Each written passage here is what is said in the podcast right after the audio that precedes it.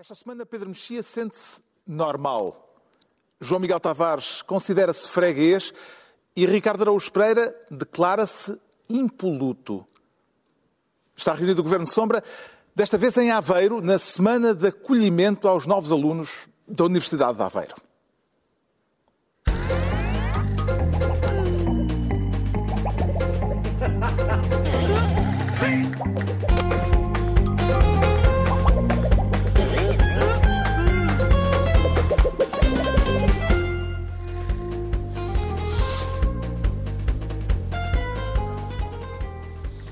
Ora viva, sejam bem-vindos. Voltámos a sair do estúdio depois de meses de confinamento. Estamos em Aveiro, a convite da Universidade de Aveiro, eh, no final da semana em que começou a recepção aos novos alunos, nestas condições anómalas em que estamos eh, a viver este ano.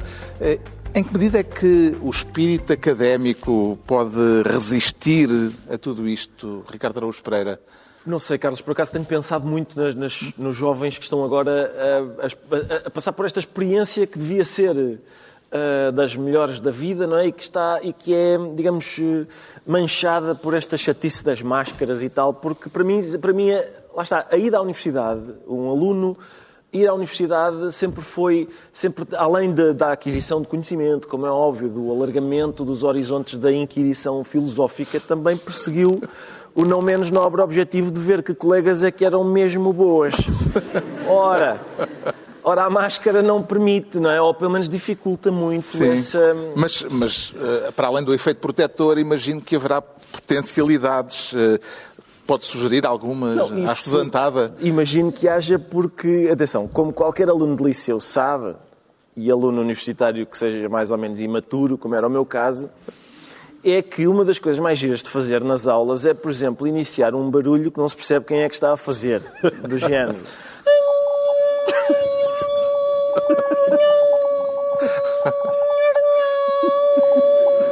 Isto, em princípio, é vencedor, como toda a gente sabe, não é? Agora, fica facilitado. Nunca ninguém fez isso nas minhas aulas, Nunca? não? Não, Sério, não. não. Mas é, deve ter sido mais divertido ser teu colega. Devíamos ter sido colegas, sim, sim. Agora, com isto, de facto, dá para. Reparem, qual é a resposta à pergunta número 4? Dá para, nos testes, dá para a gente. Quem é que disse isso? Ninguém. Não. Repara, repara, tens que fazer isso melhor, porque nota-se nota-se a mexer, a não, mexer é- insufla. É uma máscara um bocadinho mais larga, mas há adaptações que se podem fazer É e fica tudo a que sim, correr, é possível a correr bem. E o João Miguel Tavares, como é que se sente perante uma plateia de mascarados? É a primeira vez que nos acontece. Eu, eu sinto-me muito bem, porque ao contrário do Ricardo, para mim o que é o importante é o interior.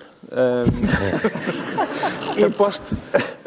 Mas nós estamos no litoral. nós estamos no interior. Portanto, essa. Eu sempre achei que é, é sempre que as caras às vezes atrapalham muito e portanto nós assim achamos que aquilo que é importante é o que as pessoas dizem. Eu aliás neste programa Porquê é que são sempre pessoas que têm este tipo de cara que dizem não, isto das caras. eh, Não, mas ouve lá, eu ia defender, estás a ver, ia defender-te, ia-te dizer, ia-te dizer que eu acho, por exemplo, neste programa, as pessoas riem-se mais de ti do que nós apenas porque é extremamente bonito. extremamente bonito, é isso, toda a E se tu usasses uma máscara, as pessoas não se riam de metade das tuas piadas. Aposto que o, o João Miguel Tavares está eh, desejoso de fazer o elogio da Aveiro e da Universidade de Aveiro. Atenção, eu sempre ganhei... que nós saímos, sempre que o programa sai do estúdio, o João Miguel Tavares faz o maior elogio, o mais rasgado elogio ao local onde Não estamos. só isso, como fez um grande elogio a Braga quando esteve em Braga e a Guimarães quando esteve em Guimarães na semana seguinte e não caiu bem, não caiu bem. Uma desfaçatez, este graxista é incrível.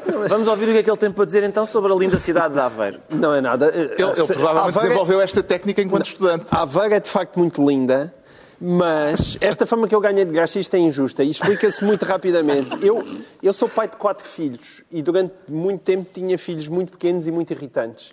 Agora eles já não são assim tão pequenos, continuam a ser irritantes.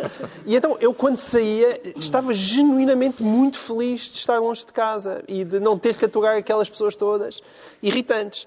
E portanto, é, é mesmo, eu, eu gosto imenso de estar em frente a plateias de pessoas que olham para nós e que parece que nos estimam. E, e então é, é sempre, é sempre Parece, muito prazer que estou aqui. por trás Parece. daquela máscara É não sabemos, não é? Então com esta máscara ainda parece que me estimam mais. Pedro Mexia, o que é que mais o marcou na semana de acolhimento quando chegou à universidade? Chamemos-lhe acolhimento, é uma palavra que eu gosto muito, é como as pessoas falam da praxe e dizem para integrar as pessoas. É uma, é uma expressão que eu gosto muito. Ah, na verdade, eu quando entrei, as pessoas notaram várias coisas Entrou em relação a direito. mim, nomeadamente que eu tinha o mesmo apelido de um professor particularmente exigente, eh, e se notaram logo na pauta, e que tinha cabelo, cabelo comprido, óculos e cara de totó. Só perdi o cabelo comprido nestes anos. Eh, E, portanto, a minha praxe foi com requintes, de, sobretudo pelo facto de ser eh, sobrinho de um professor. Eh, todas as pessoas que tiveram orais difíceis com aquele professor fizeram coisas com... Enfim, não vale a pena dizer o que é, mas não foi agradável. E, Portanto, essa... Não tem saudades. Não, e, e- e sou muito, Não façam sou isso muito- aos, aos novos Sou alunos. muito cético até essa ideia do acolhimento através de certo tipo de rituais e de certo tipo de... Acho que há, há- há ótimas maneiras de acolher pessoas sem ter, sem ter Isto fazer. será um desses rituais? Isto não é um ritual, isto é para nós, para nós além de mais, é, é agradabilíssimo vir aqui, é, como o João Miguel disse, é a, primeira, é a nossa primeira saída, isto é ótimo, mas p- porque temos falado algumas vezes na praxe, no, no programa e nunca somos simpáticos, e não vale a pena deixar de, de- de insistir nesta tecla agora que estamos aqui numa universidade. Vamos esperar que isto, que, enfim, que não se façam reportagens no futuro a dizer então o senhor, eh, o que é que lhe fizeram na praxe? É pá, esfregaram excrementos de animais e assim, é, tive que ver o governo sombra. Bem, vamos então aos assuntos da semana e começamos desta vez com um ministro do Tribunal das Contas Cor-de-Rosa e quer indignar-se, pelo que percebi, eh, João Miguel Tavares. Eh, sim, já faz parte da praxe, não é? O motivo da indignação é a substituição do Presidente do Tribunal de Contas. Inclui nessa, nessa suspeição de contas cor-de-rosa o Presidente da República e o líder do PSD? Quando esta história começou, eu não incluía, mas e depois foram eles que entraram no comboinho e, portanto, neste momento é difícil não, não incluir. Então, quais são as suspeições à volta disto? As suspensões são, são imensas, porque lá está, também aqui há uma praxe, há uma espécie de padrão eh, que se foi instituído por este regime, mas eh, aqui o problema central não é apenas o facto de o Presidente do Tribunal de Contas ter sido embora e não ter sido, o seu mandato não, não ter sido outra vez eh, re- renovado. Esse, esse não é o, o problema central, porque o seu mandato acabou, portanto, ele não foi propriamente corrido a me- a meio do mandato. A mim o que me chocou foram as explicações posteriores. E chocaram-me as explicações vindas de António Costa, chocaram-me as vindas de Marcelo Rebelo de Sousa e chocaram-me as vindas de Rui Rio. Está tudo, faz tudo parte do, Faz da tudo- mancha cor-de-rosa, Se faz tudo parte do mesmo porque pacote. chamou a este Ministério Tribunal das Contas cor-de-rosa. Sim, as contas cor-de-rosa é quando aquilo aconteceu, eh, e aconteceu num contexto em que o Presidente do Tribunal de Contas tinha, tinha, tinha exposto críticas bastante fervorosas em relação à questão da contratação pública, e portanto as pessoas olharam para a lei e disseram: olha, este já foi corrido porque andou a chatear o PS durante demasiado tempo. Essa explicação. Eu acho que ela é bastante legítima e, a última análise, foi isso que aconteceu. Mas e depois foram-se colocando camadas, nomeadamente as camadas de explicações porque é, porque é que aquilo aconteceu. E as camadas de explicações é que, para mim, são particularmente ofensivas. Marcelo Rebelo de Sousa diz que não teve um momento de dúvida, um segundo de dúvida a respeito da substituição. Não, esse é o Marcelo Rebelo de Sousa de quarta-feira. Porque o Marcelo Rebelo de Sousa de sábado disse que não sabia de nada, só sabia do que tinha lido na comunicação social.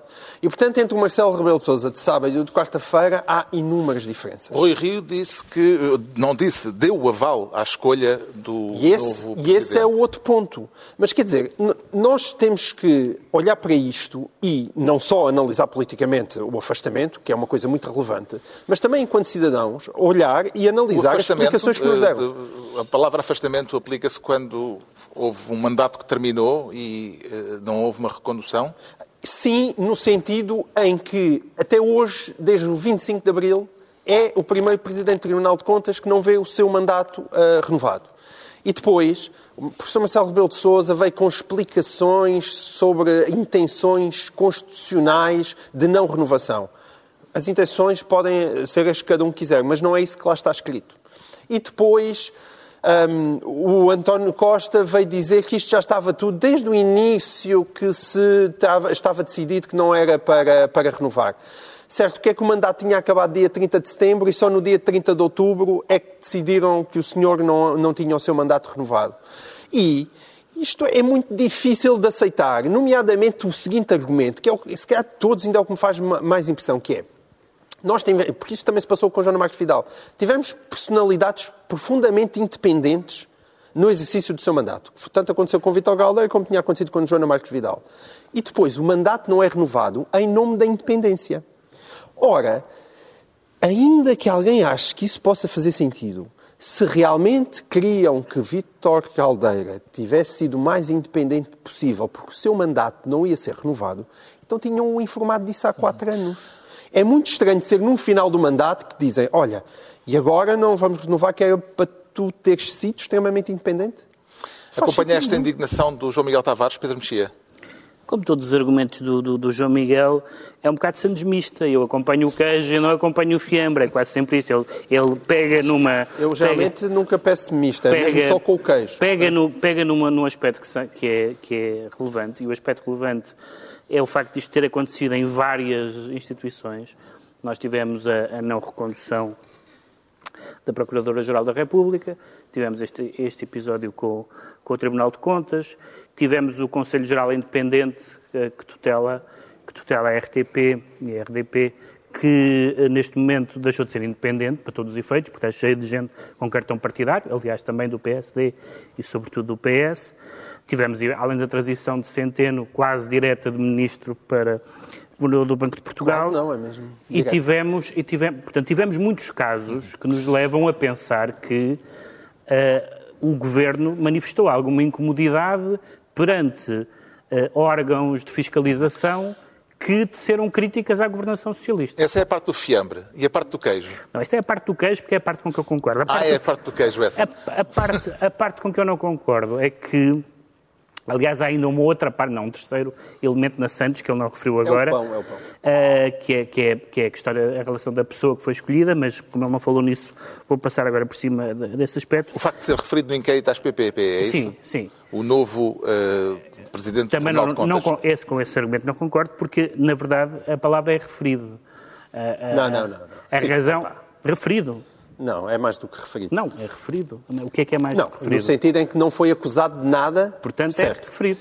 Não, entre referido não. É, existe... é, é referido? Não, não, não, não. Existe referidos e referidos. Temos de fazer aqui uma coisa. Não, referido é dizer, ah, e eu vou àquele senhor. Ah, não, referidos e referidos. Com certeza, uma coisa é dizer, e aquele senhor José, no aquele dia, reuniu-se com o senhor Manel. Isso é ser Sim. referido. Outra coisa é dizer, o senhor José, por acaso, aqui foi com o senhor Paulo, e por acaso havia o mail do o senhor mail do senhor Paulo, andavam a conversar um com outros já fora dos seus mails oficiais e, portanto, também houve documentação que supostamente era reservada, que andou a viajar do Sr. Manel para o Sr. José para o Sr. Paulo e, portanto, existe toda uma giga-joga ali. a falar de José Tavares, Presidente do Tribunal de Contas, Estou, Paulo Campos, Paulo Campos ex-secretário de Estado. E, portanto, é mais do que ser referido. É só, é só isso, ok? Não, não, é evidente que ele não foi acusado de nada, mas não é apenas, olha, eles encontraram-se. Mas esse é não era o fiambre, uh, não. o fiambre principal da Santos. Não, a outra, a outra parte é que eu acho que se for, se for essa realmente a, a razão e, e, e para ser essa razão tem que ser uma razão que vale para todos os casos, a ideia de limitação de mandatos é uma ideia positiva. Uh, mesmo em relação à questão da, da Procuradora-Geral da República, eu, eu, na altura, tive pena que, isso, que, essa decisão tivesse sido essa, mas acho muito negativa a ideia de que só podia ser Joana Marques Vidal, senão isto, todos os processos iam parar. Acho que mal seria se fosse esse, se fosse esse o caso. E, portanto, a ideia de que existem, existem não apenas a duração de mandatos que a lei determina e que está lá escrita, mas que essa duração de mandato sugere que são mandatos não renováveis, é bom. É, não é bom que as pessoas não se eternizem. Se isso Mas isso é, também vale para primeiros-ministros e presidentes da República? Se isso é utilizado... Não, Já vá. agora também mandato único. Também diz, eu realmente, vem António Costa e diz, eu realmente para exercer oh, este meu mandato de Primeiro-Ministro é com lei. total liberdade, é. uh, vou mandato, só exercer um mandato. Mas o mandato único de Presidente da República é uma boa ideia. Mas não é o que está na lei. e não, é, também não, não é. é. o que está na lei. E esta também não é. Não, o que está na lei diz a duração do mandato. A lei não diz nada sobre, sobre a não renovação. É uma interpretação da lei. E é uma interpretação não só legítima, como eu acho positiva. Agora vamos ver se o PS tem sempre esse entendimento. Se o critério é- se mantém é- noutras situações. Claro. Eh, a propósito de interpretações, como é que interpreta Ricardo Araújo Pereira o alinhamento entre Presidente da República, Primeiro-Ministro e líder do maior partido da oposição a respeito desta mudança à frente do Tribunal, do Tribunal de Contas? Ainda bem que me faz essa pergunta, Carlos, mas antes. eh, deixa-me pensamento próprio sobre o assunto? Tenho, sim, senhor. Eh, é que eu estive a acompanhar, enquanto eles discutiam, eu estive a. neste momento, é, é, é a única coisa que podemos ver, é os olhos das pessoas que nos. eh, que estão aqui. E, e realmente eu li nos olhos das pessoas a seguinte ideia. É agradável, no fim de um dia esgotante de aulas, às vezes há aulas com temas gente não chatos, país, com temas chatos, vir descontrair um pouco, a ver uma discussão sobre o Tribunal de Contas, Mas com tostas mistas. Eh, com tostas mistas e, sobretudo, eu acho que o momento, o momento que encantou a plateia foi aquele referido, não é referido, é referido, é, olha que não é referido, referido, referido, há referido, e referido. Aí as pessoas entusiasmaram-se, eu senti a pulsação até tum, tum, tum, tum, tum, mais a acelerar, pessoas até a tomarem os sais para acalmar. E é o que se lhe ah, oferece dizer. Não, o que se me oferece dizer é o seguinte. Mas é que agora vai queremos, queremos ver os teus temas. Os meus temas são Já fascinantes. gastou o tempo quase todo. É- não, não, não, eu- é- Estou a dizer, até agora não apreciei isto. Até agora não. Agora Mas, não estou a gostar. Não, não, eu acho, além de ter havido um Marcelo de sábado e um Marcelo de quarta, também houve um, também houve um rio-rio de, de, de, de dias diferentes. Porquê? Porque este, isto demonstra mais uma vez que António Costa é um espertalhão. Porque o que é que António Costa fez? Afastou o, o, o, Presidente do Tribunal de Contas, como queria, e depois disse ao Rui Rio até te dou a escolher quem é o próximo. E o Rui Rio, Palerma, disse, está bem, pode ser este. Nisto as pessoas dizem, olha, olha, então não se renova o mandato do... E diz o Rio, pois eu, eu realmente também preferia o outro. E diz o Costa, tu é que escolheste este. E portanto foi mesmo, foi mesmo meter a pata na. eu- o Costa abriu o buraco, pôs a água e disse: Experimenta lá pôr aqui o pé. E o Rio, chuf. E assim entregamos ao João Miguel Tavares a pasta de Ministro do Tribunal das Contas Cor-de-Rosa. Quanto ao Pedro Mexia, vai ser desta vez Ministro do Portal. E tem fé no Portal, Pedro Mexia? O portal na ficção científica geralmente é, uma, é um transporte para uma outra realidade alternativa, para uma... E aqui espero que não seja isso. Neste caso, estamos a falar de um portal da transparência. Sim, a Iniciativa. Liberal eh, reclamou a criação Uhum. de um portal para monitorizar para onde é que irá o dinheiro, o célebre dinheiro da bazuca, que virá da Europa. Eh, e eh, António Costa pegou imediatamente na ideia, no debate que agora é bimestral. O próprio- o PAN também falou semana. disso no- no debate parlamentar. E, e anunciou que haverá o tal portal da transparência. Parece-lhe boa, boa notícia? Sim, para- é boa notícia, mas é preciso termos uma memória para o, para, o, para o passado, como é próprio da memória, e uma atenção para o futuro. A memória que, pelos vistos, pelo, pelo que eu percebi, não continua particularmente presente na opinião pública, é que este tipo de situações já ocorreu muito mal no passado. Ou seja, fundos europeus, e as pessoas podem, já não precisam de ir à hemeroteca, podem estar, podem ver no Google ah, e podem procurar as- os problemas que Portugal teve noutras décadas, quando teve fundos europeus avultados e a quantidade de esquemas ahm, e de pessoas que indevidamente desviaram esse dinheiro. Portanto, é um problema que Portugal já conhece. E é Isto um poderá Portugal ser a vacina esta- para esse problema? este, po- a- a- a- e essa é a parte do futuro. Ou seja, acho muito bem que haja um portal da transparência, se for, lá está, transparente. Porque ah, não é simplesmente despejar informação, ah, e informação é importante, mas é que seja, ah, para usar um anglicismo, user-friendly e tudo isso. Ou seja, para que seja muito claro, ah, para que as pessoas possam exatamente perceber, e não apenas os jornalistas especializados, e não apenas os, os jornalistas de investigação ou os técnicos, perceber que haja um nexo direto entre as necessidades que o país tem e os fundos europeus que vêm para cá. Se isso acontecer, é um passo muito grande para que a história não se repita em Portugal. E o João Miguel Tavares acredita que eh, este portal de transparência vai ser uma arma eficaz eh, no combate a um mau uso dos dinheiros da tal bazuca? Eu acho que é absolutamente essencial tenho dúvidas se deva estar nas mãos do Governo ou se não deveria estar nas mãos da sociedade civil, sendo que tem, evidentemente, os dados tinham que sempre vir através do Governo. Agora, uma coisa, como estava a dizer o Pedro e com razão, é despejar mapas Excel, que são completamente elegíveis para a maior parte das pessoas, e outra coisa é ter um portal em que qualquer pessoa chega lá, sabe quem foi, quando foi apoiado, se a empresa já é uma empresa a sério ou se foi criada uh, 24 horas antes de receber os fundos, como é habitual, quem são os últimos beneficiários.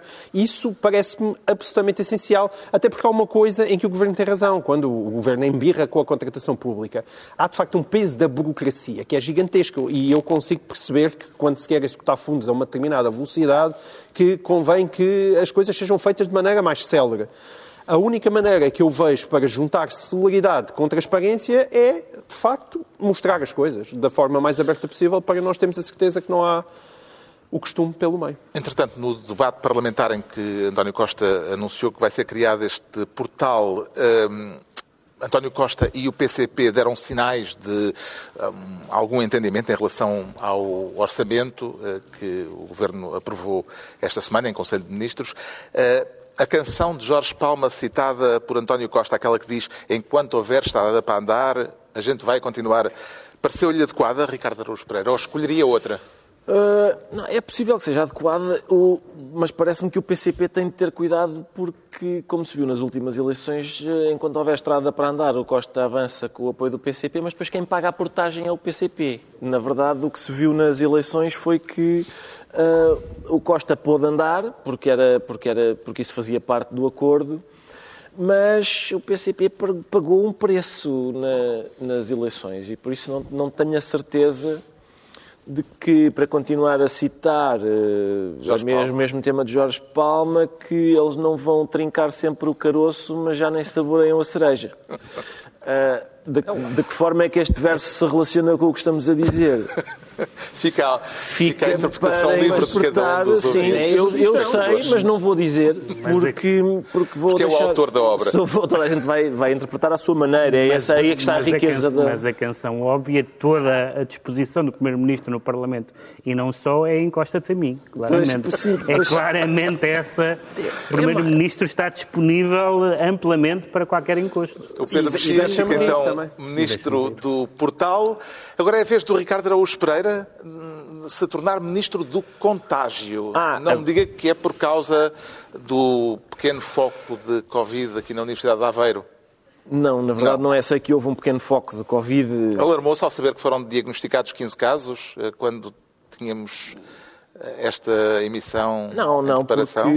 Porque, porque já vinhamos a caminho. Exato, já vinhamos a caminho. Já... Mas são 15, estão todos confinados. Eh, Sim, eu sei. Não apanharam atleta, a COVID, aqui, no, aqui na universidade. Não, então o que é que... Verá, mas... O que, é, o, que é que, o que é que o faz querer ser Ministro do Contágio?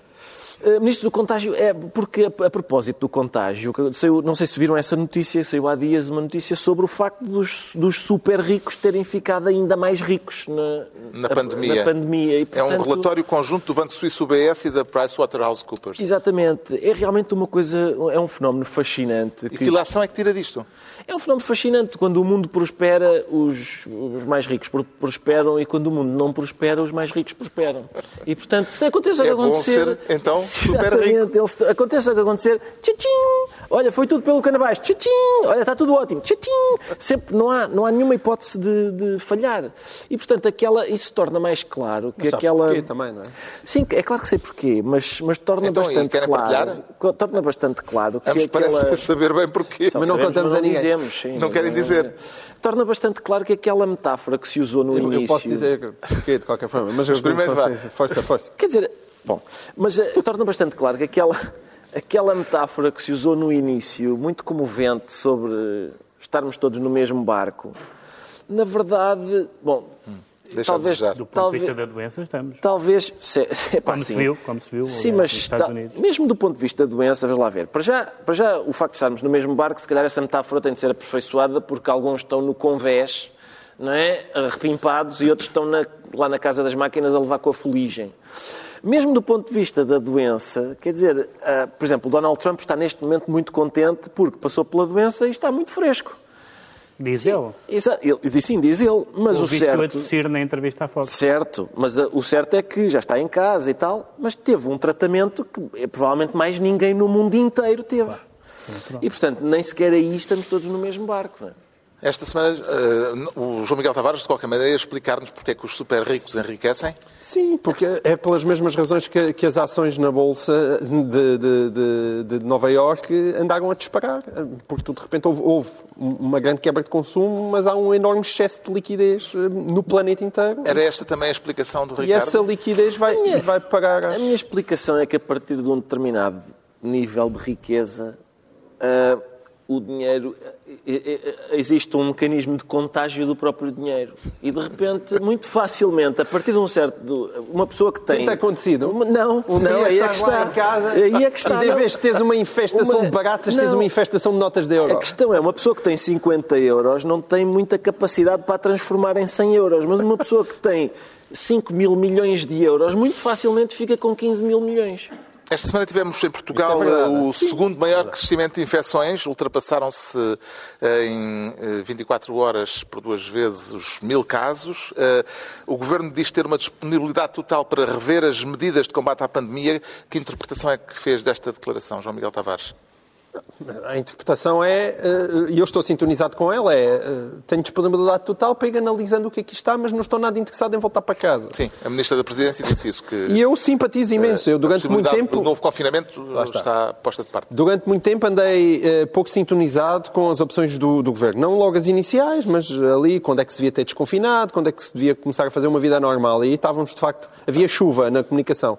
Mas neste momento não existe. Eu estou perfeitamente sintonizado. É como com as escolas, eu tenho os meus quatro miúdos todos nas escolas. Aquilo que se tem que fazer é continuar com a vida normal, ter todos os cuidados possíveis e imaginários, mas também não entrar em pânico, até porque este número de infecções não está a ser acompanhado. Claro que estão a subir os internamentos, claro que também há mais mortes, mas não estamos na situação de março e de abril. Portanto, tudo indica que, mesmo com estes números, vamos tendo a situação mais ou menos controlada e é isso que temos que fazer, continuando a fazer a nossa vida com a cabeça fria. Tem, E muito teme, Pedro Mexia, que possa ser necessário voltar a impor eh, algumas zonas, algumas zonas eh, medidas mais restritivas, como está a acontecer eh, em cidades importantes da Europa, como Madrid, aqui ao lado, Na verdade, Paris não, e Londres. Na verdade, não é, não é como se houvesse grande, grande margem de manobra para decidir outra coisa quando os números são dessa natureza, como vimos justamente em Espanha e em França. Portanto, eh, os números são mais, são mais problemáticos do que, eram, do que eram agora, mas aqueles números realmente melindrosos, nomeadamente eh, internamentos e cuidados intensivos, se chegarmos a números que nós vemos em muitos países europeus, não há outra alternativa. Qual é a alternativa?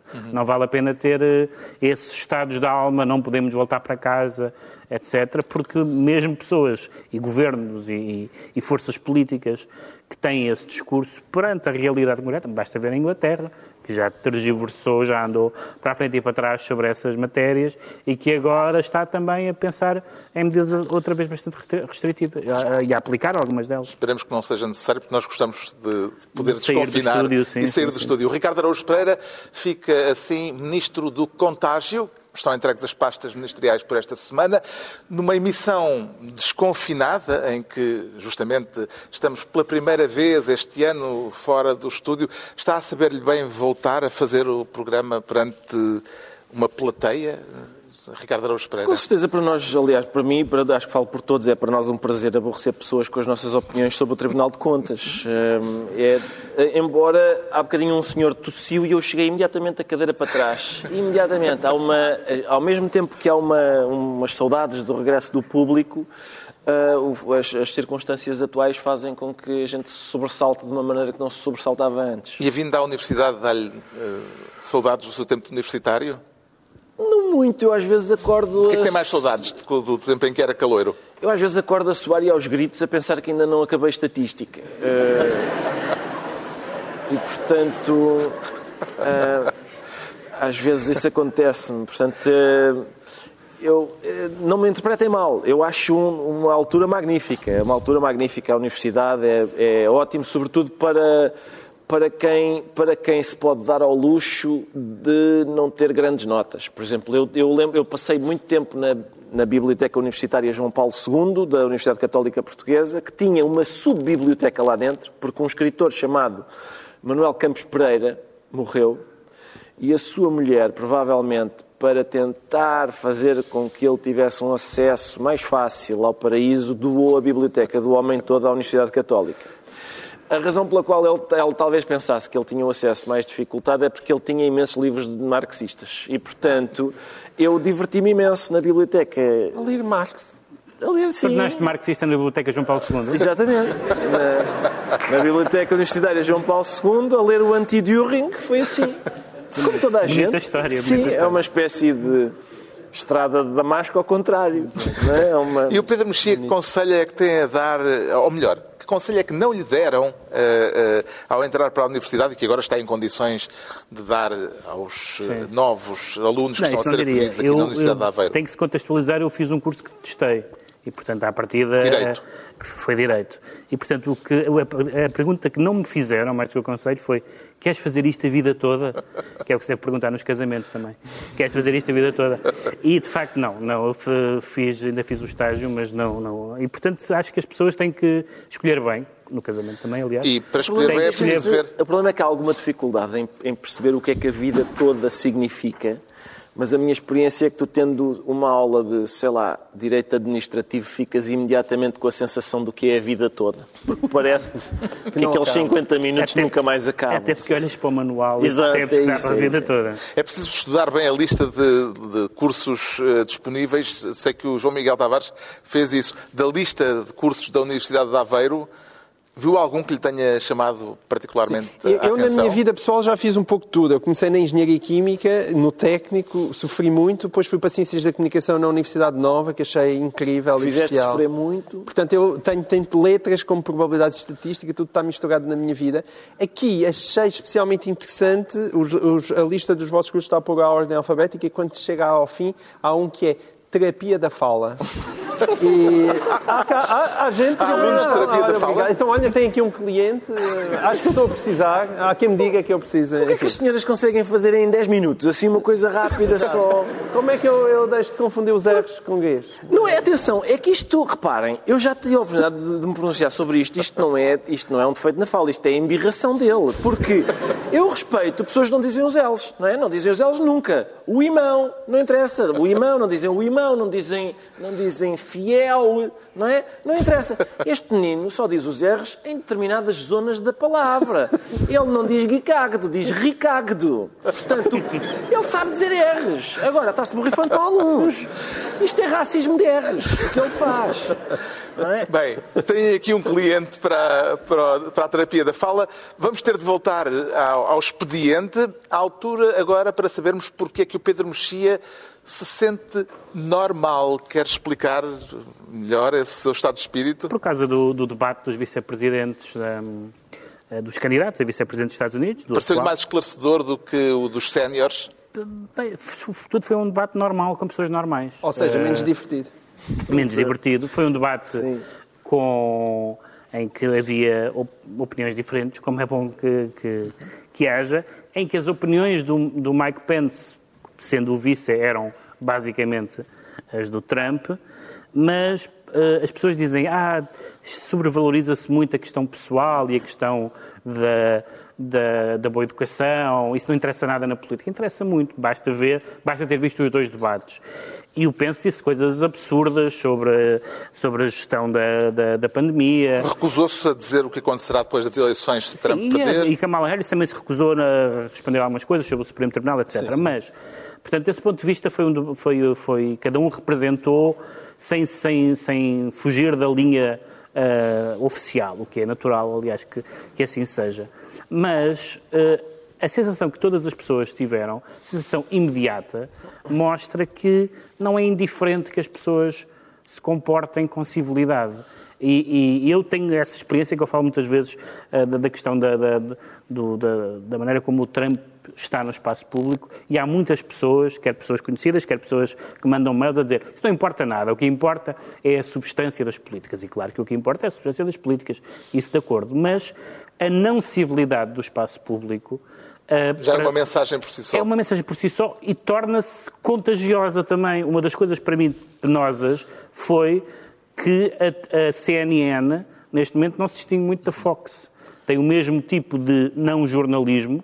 Uh, uh, porquê? Porque dizem, bem, se os nossos adversários fazem isto assim, ou seja, descaradamente, por um lado, nós vamos fazer a mesma coisa. E, portanto, a civilidade conta sempre. Como é que avalia o facto de a vitória ter sido atribuída a uma mosca nesse debate entre Sim. Kamala Harris não só uma mosca, e Não foi só uma mosca, porque uma mosca pode entrar num estúdio. Foi, foi a convivência pacífica Durante mais entre a mosca minutos. e o hospedeiro. Uh, e houve... Então o homem não via a mosca. O homem não via a mosca. Aquilo devia ter montes de laca. Mas, mas isso tem sido, muitas pessoas têm comparado, evidentemente, ao que aconteceu ao Partido Republicano em que pousou uma coisa ali no Partido Republicano, uma coisa que não lhe pertencia. O, o Trump, aliás, tem uma história política bastante bizarra e várias vezes apoiou candidatos democratas, ficou lá e ninguém deu por nada e ninguém enxutou. Portanto, é exatamente uma espécie de colonização. Pousou, aquela criatura pousou ali. E ali ficou, placidamente. É engraçado que, atenção, em, em 1959, é? em janeiro de 59, o Fidel, o primeiro discurso do Fidel, ele está a discursar e de repente aparece uma pomba branca e pousa-lhe no ombro e aquilo foi interpretado como um sinal, se calhar até divino, de indicação de, o do Maduro já fez é? isso também. O, sim, uh, o passarinho que falou com o Maduro. Realmente, sim, mas uma coisa é uma pomba branca pousar no nosso ombro quando nós estamos a discursar, outra coisa é uma mosca preta não tem num um cabelo muito branco. Num cabelo muito branquinho para se ver claramente que, olha aqui, uma varjeira, toma. É mesmo, não tem o mesmo... Mas por outro lado é discutível quem é que até agora fez mais mal ao mundo. Se foi o Fidel, se foi o Mike Pence. Não, não, não, eu isso não discuto. Ah, bom, bom, não, não, isso não, não contas é que comigo. parece que estás a preferir a pomba à mosca. Não, não, não, estou a preferir a pomba à mosca, mas não contas comigo para defender Ah, bom, o que o Fidel... bom, Não, não, não, não. Fidel entretanto, está em Fidel- dúvida a Fidel realização. teve muito bem durante três semanas. Depois o em resto, dúvida- os outros 50 anos do mandato, não, não, não, gostei apreciaste, tanto. Não gostei tanto. Uh, Está em dúvida a realização do próximo frente a frente entre os candidatos, a- a- candidatos presidenciais. Trump recusa um debate virtual, uh, embora ainda não seja claro o estado de saúde em que está nesta altura. Como o Pedro Mexia já referiu, tossiu uh, durante a entrevista uh, telefónica à Fox News, não se via a cara dele. Como é que avalia esta semana de campanha cheia de incidentes, João Miguel Tavares? Na verdade, uma semana normal, porque eh, tem sido assim a campanha, nem só a campanha, tem, tem sido assim todo o mandato de Trump. São incidentes atrás de incidentes atrás de incidentes, e quando não há incidentes, a malta quase já fica desiludida, que foi o que aconteceu com, o- com o debate entre a Kamala Harris e o Mike Pence, porque por um lado diz, ah, foi um debate normal, bravo, mas não quer saber, vamos todos para dentro, porque é mais giro quando isto dá baderna. Não teve picante. Uh, Donald Trump considera que já não está contagioso, atribui a sua alegada cura a um milagre e, e diz que recuperou porque, são palavras dele, é um espécime físico perfeito. Como é que avalia este espécime, Ricardo Araújo Pereira? Oh, Carlos, eu... Consegue bater-se com ele? Com essa forma física invejável em que está? Eu, não, repare, é, tudo depende da a ideia de sublime tem mudado ao longo dos tempos, não é? E, portanto, é possível que algum, em algum momento da história da humanidade, quer dizer, a- Será o belo horrível do, do o, romantismo? o Trump tenha sido um, um- como, é que, como é que ele diz? Um espécime, um espécime perfeito. Espécime físico perfeito. Perfeito, sim. não, Talvez há em alguns quadros do Rubens, há alguns, sim, são, há espécimes físicos, eh, digamos, com aquela robustez. Eh, Trata-se de um senhor que é roliço e, hum, e isso... Não vejo qual é o mal. Não, exatamente, exatamente, eu também não. Eu não tenho, quando ele disse isso, essa frase de eu sou um espécime físico perfeito, hum, eu, eu, eu pus-me a tentar imaginar. eh, só que tinha acabado de almoçar e não era. Não, Pôr-me a imaginar o Trump todo nu não era a coisa mais indicada para fazer naquele momento. Ah, e portanto não preparei realmente esta, Este segmento do programa. Não, não tive porque estive ocupado a tentar reter os alimentos no organismo. Está esclarecido porque é que o Pedro Mexia se declara normal. Quanto ao João Miguel Tavares, e agora, muito rapidamente, diz sentir-se freguês.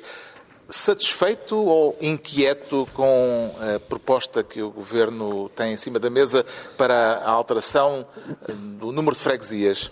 Eu sinto-me um bocadinho inquieto, uh, francamente, porque fala-se agora de abrir-se a porta à possibilidade de virem aí mais 600 freguesias. Ora, o, o Governo diz que só tem uh, em, em, estudo os critérios. Certo. Depois, Mas é esses critérios, critérios permitem ir até às 600. Ora, nós tínhamos 4.200. Vamos com a Troika em cima. A Troika diz, bom, se calhar isto é muita freguesia e muito freguês. Lá está. E então vamos reduzir para 3 mil. Reduzimos para 3 mil. Não foi há muito tempo, foi em 2013, acho eu, foi, portanto, foi para aí há 7 anos. E agora? Não, agora vamos aumentar mais 600, para 3.600, ficamos ali no meio. E este andar para trás e para a frente, ainda por cima num, num, num país, infelizmente, que vai ficando até cada vez mais desertificado, parece-me bastante esquisito. Claro que pode-se dizer que a reforma, isto foi uma reforma de Miguel Relvas, uh, uh, mas pode dizer que, que, a reforma de Miguel Relvas foi muito apressada e não, é, aquilo foi tudo feito à pressa, há ali umas freguesias que não ficaram bem. Há muitas uniões, não é? Muitas uniões, muitas mas que se chamam União 600, de freguesias. 600 outra vez. Eu diria que deviam estar preocupados em, fundir conselhos e municípios e agora outra vez freguesias. E então veio outra vez Miguel Relvas, que foi ouvido, e ele disse: Então, isto achas que foi porque? Acho que isto se calhar é um negóciozinho entre o PCP e o PS, porque o PCP tem sido corrido dos municípios e precisa de, de umas freguesias para meter mais lá, lá, gente. Ainda não sabe se é isto, no sentido em que as freguesias, as novas freguesias, ainda não, ainda estão em estudo, ainda vão ter que ser aprovadas na Assembleia da República.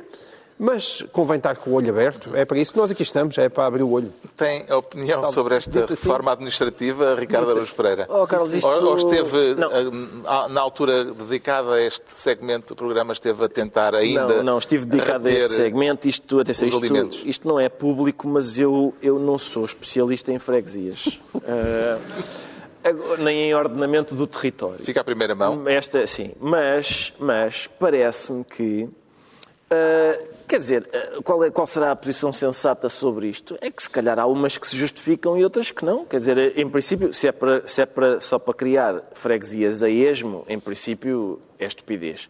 Agora, se de facto há freguesias que têm um, um, um, número de habitantes muito superior àquele que é suposto uma freguesia ter, eu ouvi argumentos mas do é género. o limite está a baixar para a criação de freguesias, supostamente. Sim, pois eu sei, está bem, mas por alguma razão será. Eu, eu, eu, por princípio, sou a favor do poder local porque acredito que as pessoas que estão lá nos sítios sabem melhor o que é, do que é que precisam. Eu tenho ouvido argumentos a dizer, ah, isto é para depois pôr lá um cacique em cada. Isso é um argumento contra a democracia, na verdade. A questão é, é é, convém que a pessoa que se, que se lá põe, não é? Que seja. Não, não é necessariamente. Não há de ser bem, então 5.800. Não, não, é também não estou a dizer isso. O que eu estou a dizer é tal coisa. Há, de haver, há de haver um critério de bom senso, não é? Claro. Para as pessoas. Normalmente, nesta coisa das, das freguesias, às vezes não há bom senso porque há há pessoas que, que sentem muito um a sua freguesia, há um, um bairrismo. O Pedro vinha a recordar no caminho para cima que nunca mais te esquece de ter ouvido uma senhora dizer assim: Eu preferia morrer do que ser de Faf. e realmente parece ser um sentimento demasiado exacerbado para a pertença a FAF, contra, uma qualidade contra a qual acho que nenhum de nós tem nada. Não é? A não ser essa senhora, se esta senhora, a ver. pelos vistos, tem muito, mas... Merece-lhe algum comentário, Pedro Mexia, rapidamente, o facto desta discussão estar a ser feita em ano, a um ano de eleições autárquicas? Rapidamente, a outra reforma foi uma reforma grande e foi uma reforma, em parte, exigida pela Troika e, em parte, que respondia a necessidades reais. Por exemplo, em Lisboa, que é onde, onde nós vivemos, todos nós sabemos que havia freguesias com uma, muito pequenas, muito pouco habitadas e fazia sentido que elas fossem extintas. Agora, se é para fazer ajustes uh, em casos em que a reforma resultou mal, outra coisa. Fazer uma nova reforma seria absurdo porque uma das, uma, um dos aspectos, um dos pontos que o Governo salientou foi a instabilidade territorial. Ora, se é para combater a instabilidade territorial, não se vai mudar outra vez a questão territorial. Portanto, se, se forem ajustes, é normal. Todas as leis merecem, todas as reformas merecem ajustes pontuais. Já sabemos porque é que o João Miguel Tavares se anuncia freguês. Está na altura dos livros, temos sempre livros uh, no final do programa e eu trago o novo romance de Salman Rushdie, Quixote. É um, um, livro muito apropriado para estes tempos, descritos no próprio livro como a era do tudo pode acontecer. Passa-se na atualidade e tem uma história dentro da história. Eh, um escritor falhado de livros de espionagem tenta mudar de registro e começa a escrever a história de um velho Zé Ninguém, de origem indiana, que se apaixona por uma estrela de televisão que só conhece do pequeno ecrã. Aliás, como o próprio uh, Dom Quixote uh, se apaixonava pela sua Dulcineia a partir das, dos livros de cavalaria, de que gostava muito. E a, a, a, intenção de Rusty é evidentemente sarcástica. O resultado é um romance complexo, divertido, embora extenso talvez uh, incapaz de ir tão longe, apesar de tudo, em termos burlescos, como a realidade em que se inspira e em que estamos mergulhados eh, nesta altura. Quixote de Salman Rushdie, edição Dom Quixote. O Pedro Mexia quer saudar uh, a escolha de, de, de uma poeta uh, para o Nobel da Literatura. Sim, a Louise Glick ganhou o Prémio Nobel da Literatura, que é, curiosamente, não me tinha percebido disso logo, é a primeira, o primeiro poeta americana a ganhar o Prémio Nobel, porque os outros prémios Nobel da literatura americanos ou não nasceram nos Estados Unidos, ou nasceram nos Estados Unidos e já se tinham naturalizado outra coisa, e portanto, tirando o Bob Dylan, enfim, que é um escritor de canções, também é um poeta, mas não ganhou pelos livros, é o primeiro poeta americano a ganhar o Prémio Nobel. E as pessoas dizem assim, ah, ninguém conhece ninguém conhece esta autora, como ninguém conhece outro autor, e depois o que se vai, o que se vai perceber é que, pelo contrário, a poesia hoje uh, funciona muito, com muitas outras áreas, em nicho, e ela no nicho da poesia era uma, uma autora muitíssimo conhecida, muitíssimo premiada, e de tudo o que se escreveu sobre a poesia da Louise Glick, houve uma frase que eu gostei muito sobre a popularidade dela na América, que dizia que ela era muito popular entre pessoas que não leem habitualmente poesia, e entre pessoas que só leem poesia. E, portanto, isso indica que há qualquer coisa nesta poesia que realmente há. Este livro chama-se Averno, é um dos vários livros da Louise Glick. A, novel, a nova Nobel da Literatura. O uh, João Miguel Tavares traz um livro de esquerda. Exatamente, um livro de esquerda, que é para mostrarem como eu sou eclética, e um livro e simultaneamente, simultaneamente uma arma de arremesso, porque são 1200 páginas em letra bem pequenina, com a qual podem agredir várias pessoas. Um, agora, isto é um livro de esquerda e eu não partilho também muitas. a biblioteca João Paulo II. também, também, também. e, e, é verdade que o Thomas Piketty tem um arzinho de querer ser o Marx do século XXI. Mas, independentemente, é como o Marx, independentemente das soluções que apresentava, nem por isso a, a maneira como ele olhava para a realidade não deixava de ser extremamente interessante e da maneira como ele avaliava aquilo que está a passar à sua volta.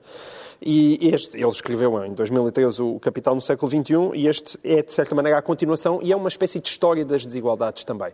E, independentemente de concordar com as soluções, a, a parte da história vale a pena ser, ser certamente lida e porque a questão de, da desigualdade, seja de direita ou de esquerda, é uma coisa para levar a sério e não, não, não, não acho que tenha que ser eu a andar a pancada com o Ricardo Agus Pereira, porque ele está em ótima forma e dar-me porrada com fartura. É uma preocupação que deve ser transversal a todos nós. Capital e Ideologia de Thomas Piketty. O Ricardo Araújo Pereira traz um romancista, eh, um autor, um escritor português, que não é tão eh, referido e tão conhecido, talvez não, como merecesse. Exatamente, é referido menos vezes do que merece e dá menos entrevistas do que também do que, do que deveria, não sei se por escolha dele ou se por imposição. Já agora, se calhar só uma nota prévia para alguns dos novos alunos. Este, este objeto não precisa de ser carregado, isto está sempre...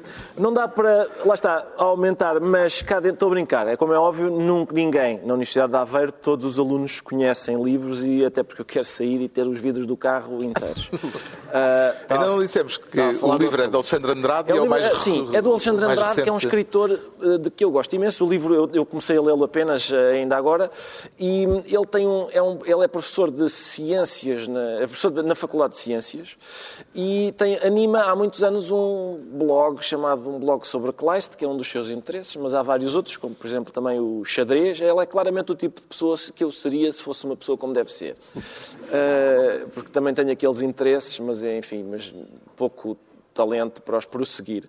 E, e é isso, é, é, os livros do, do Alexandre Andrade têm, era aquilo que estava a dizer, são sempre uh, muito. Tem, ele tem menos, menos atenção do que mereceria. E ah, já agora, este chama-se A Prima do Campo e a Coisa Pública. Vem uma prima do campo, chamada América, e acontecem coisas. E a sugestão do Ricardo Araújo Pereira está concluída mais uma reunião semanal, desta vez na Universidade de Aveiro, na recepção ao Caloiro. Dois, oito dias, à mesma hora, novo Governo Sombra, Pedro Mexia, João Miguel Tavares, Ricardo Araújo Pereira. Obrigado, Aveiro, pelo acolhimento.